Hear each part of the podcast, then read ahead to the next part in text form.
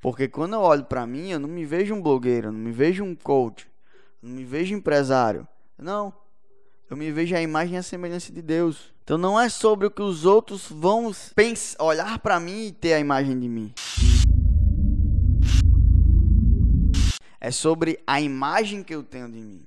Primeira camada de, de para você chegar na plenitude é essa, sobre você entender qual pro, o que é que Deus falou de você. Então Deus falou que eu sou a imagem e a semelhança dele. Não sou blogueiro, não eu sou a imagem e a semelhança de Deus. A partir do momento que você é luz, que você entende isso, que você é a imagem e semelhança do Criador, que você é luz, nisso tudo o jogo muda.